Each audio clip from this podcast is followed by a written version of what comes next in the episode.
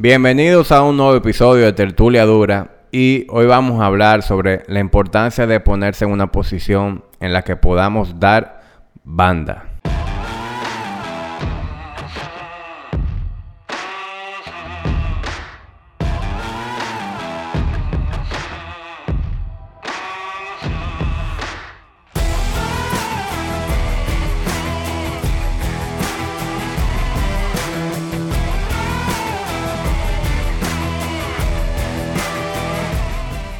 Mira, tú sabes que cuando uno lee un libro o ve una película, muchas veces tú ves eh, escenas eh, o frases que, son memorables.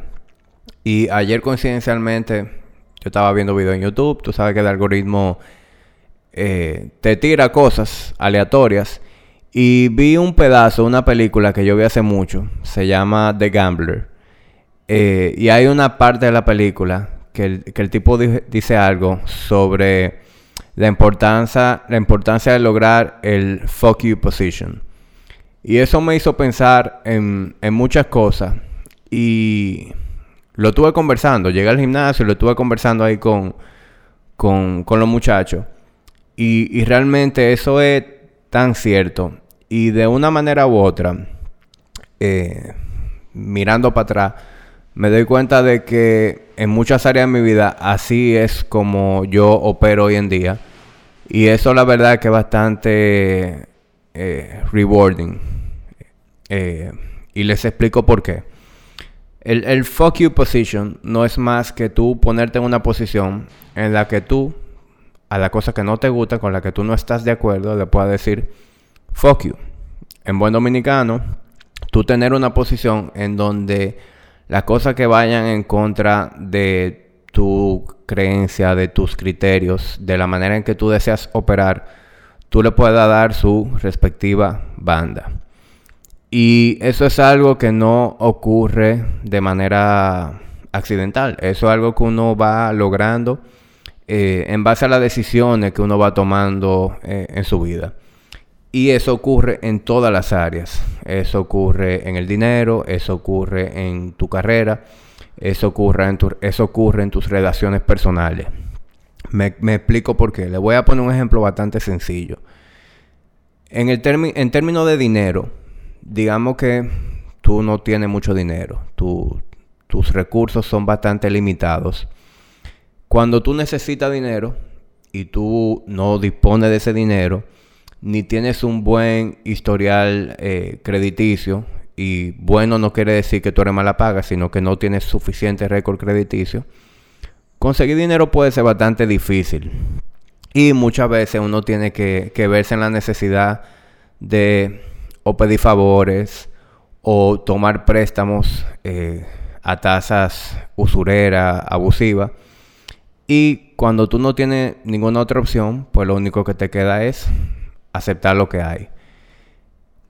Eh, y eso digamos que bajo esas circunstancias, si esa es tu única opción para conseguir eso, ese dinero que tú necesitas y hacer lo que tú tienes planificado, eh, pues digamos que es aceptable. Pero si fast forward 5, 10, 15 años después, tú te ves operando con el dinero de esa misma manera, en la que tú tienes que estar rogando, en la que tú tienes que estar pidiendo favores, en la que tú tienes que aceptar condiciones injustas, pues entonces tú tienes que revisarte. Algo tú vienes haciendo mal. Y en la carrera pasa lo mismo. Eh, pongo el ejemplo mío como, entrenador. Cuando tú empiezas eh, a ser entrenador, que tú no tienes un portafolio de clientes, que tú no tienes eh, la experiencia, tú no tienes una reputación, la verdad es que tú tienes que estar abierto a aceptar trabajar con todo tipo de clientes. Y guayar la yuca trabajar lo mejor con personas que no son el perfil de cliente que tú deseas tener, porque esa es la única manera en la que tú te vas a abrir el camino.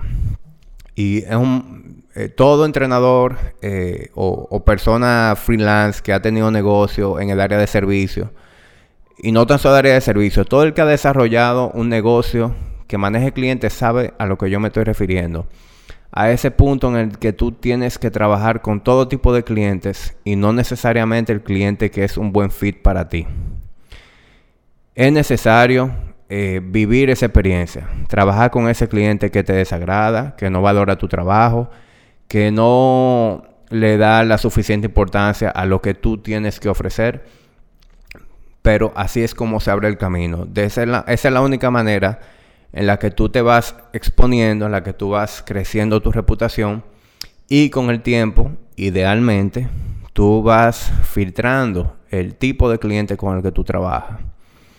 En mi caso, volviendo a mi caso, como coach, 10 años después, yo tengo el, me puedo dar el lujo de decidir con quién yo quiero trabajar.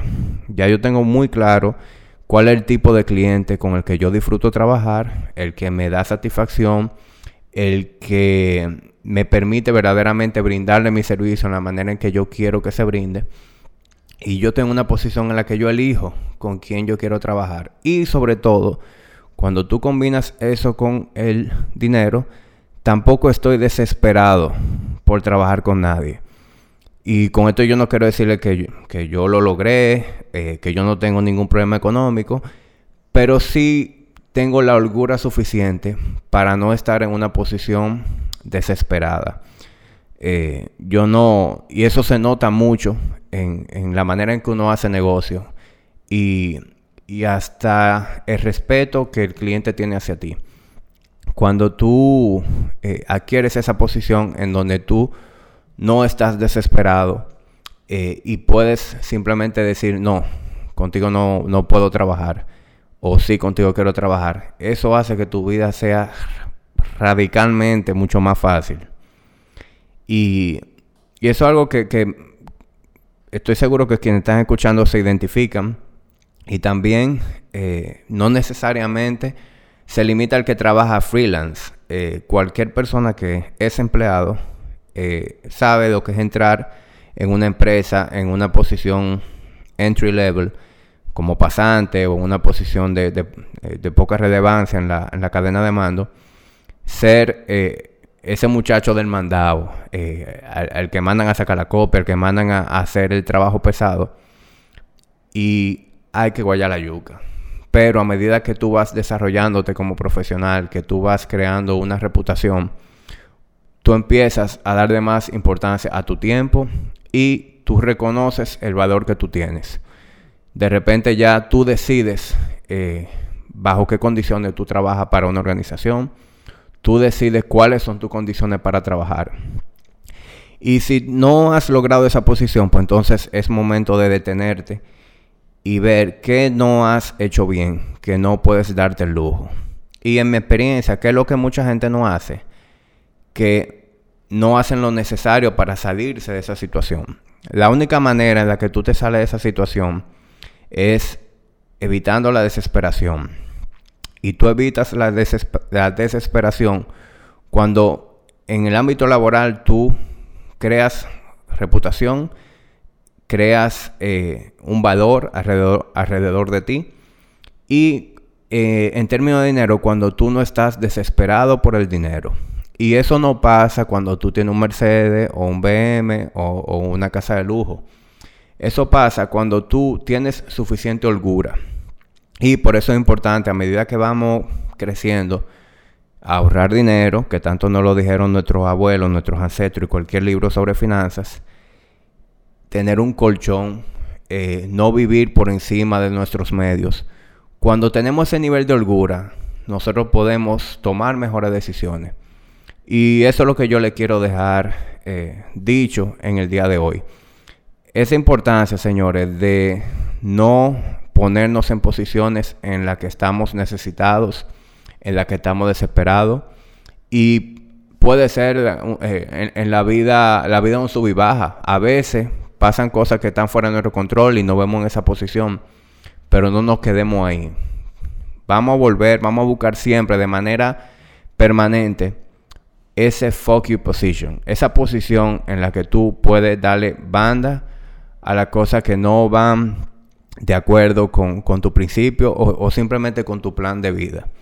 Eh, definitivamente para mí eso tiene mucho más valor que cualquier dinero en el banco eso tiene mucho más valor que cualquier vehículo que tú tengas parqueado en la marquesina. Eh, esa posibilidad de tú solamente trabajar eh, con las cosas que a ti verdaderamente te hacen sentir bien y digamos que manejar eh, tu tiempo, tu dinero, tus relaciones personales en tus términos.